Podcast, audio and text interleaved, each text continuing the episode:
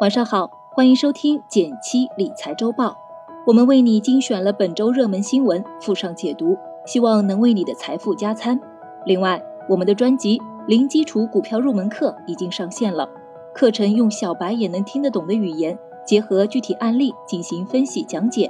如果你也对股票投资感兴趣，那就跟我一起学习起来吧。首先来看第一条新闻，来自中国基金报。爆款基金频出，说一个新趋势，一支接一支的百亿基金将今年的基金发行市场不断推向高潮。六月十八日，中银顺鑫回报一年持有期混合基金公告成立，募集规模一百一十二亿元。至此，今年以来成立的百亿级新基金已经达到十一只。爆款基金这个词频繁出现在我们的视野里，它通常是指那些在很短的时间里。募集金额却超高，比如一百亿元，而且是新发行的基金。这两年，随着热情的基民越来越多，爆款基金频繁出现，整体公募基金的规模也在水涨船高。给你分享一个数据：相比二零一八年底，规模大于五十亿元的基金，从两百零三只增加到了四百一十九只；规模大于一百亿元的基金，同样翻了个倍。从五十六只增加到一百二十八只，这个数据呢来自东方财富 Choice。另外呢，不少得了金牛奖的基金规模也不断扩大，好几只都已经超过了一百亿。在今日读图栏目中展示了几只金牛奖基金近期的规模变动情况。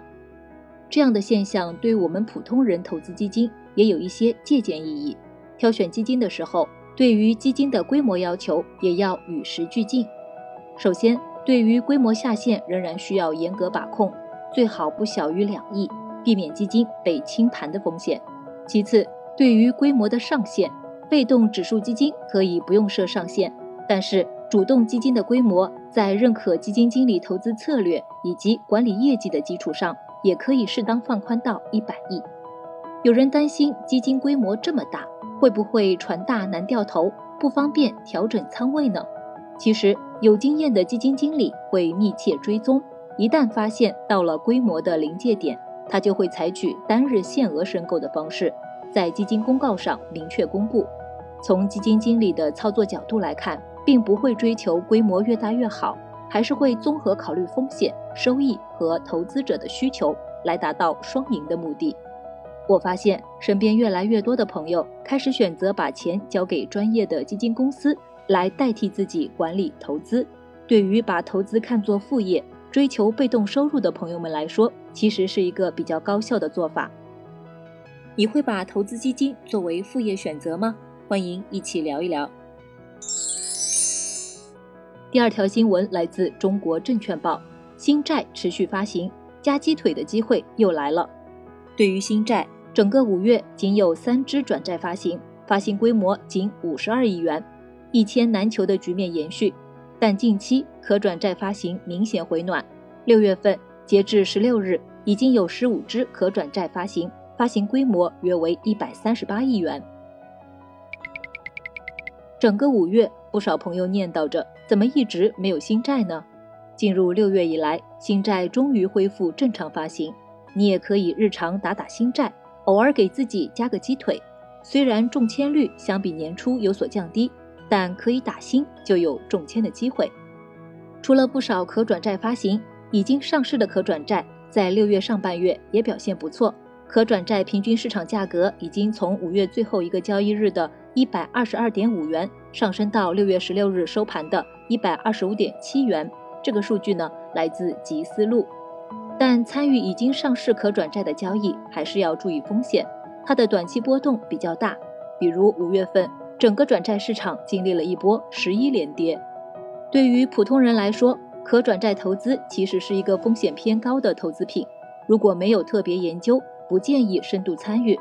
打打新债，在上市首日及时卖出，就是个不错的选择。你参与过打新债吗？收益怎么样呢？不妨跟我们分享一下。第三条新闻来自中国基金报：淘宝卖家要补税，影响我们网购吗？近日，据媒体报道，华北某市多名网店店主在五月收到了当地税务部门通过电子税务局发送的风险自查提示，提醒他们存在少计营业收入风险，要求企业自查三年以来存在的漏报问题，并补缴税款以及滞纳金。据悉，北京第一批通知了两千家企业，一次性按照支付宝进账额度补税。刷单就是找人假扮顾客，虚增交易，从而能提升网店的销量和好评。不过，这些刷单的店最近被税务局盯上了。简单来说，就是当初为了冲排名大量刷单，结果被查出过去几年的平台流水和公司收入对不上，因此税务局找上门来要求补税了。一些朋友会担心，店铺要多补税，我们买东西会不会变贵？不用太担心。首先，补税主要针对违规刷单的商户，大部分合法经营的店铺不受影响，而大部分淘宝小店本身营业额不超过三万元的话，也有免税政策。另外，在闲鱼这样的平台卖二手货也可以放心，个人买卖使用过的货物都是不交税的。看来国家也鼓励大家闲置利用，还能多赚一笔外快。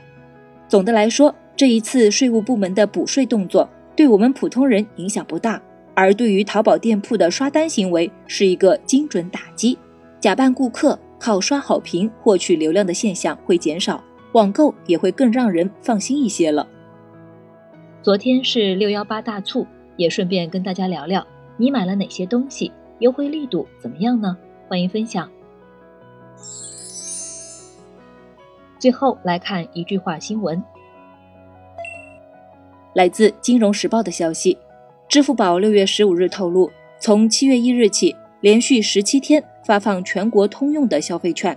此次发券补贴总规模高达一百亿，这也是消费券的首次全国性动作，支持全国通用。商家报名即日开启。来自华尔街见闻的消息，尽管暂停了几个月，但汇丰的大规模裁员还是要来了。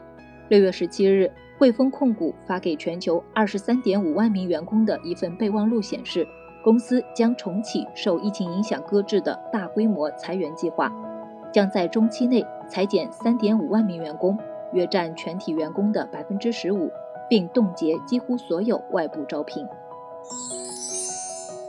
感谢收听本周周报，下次再见。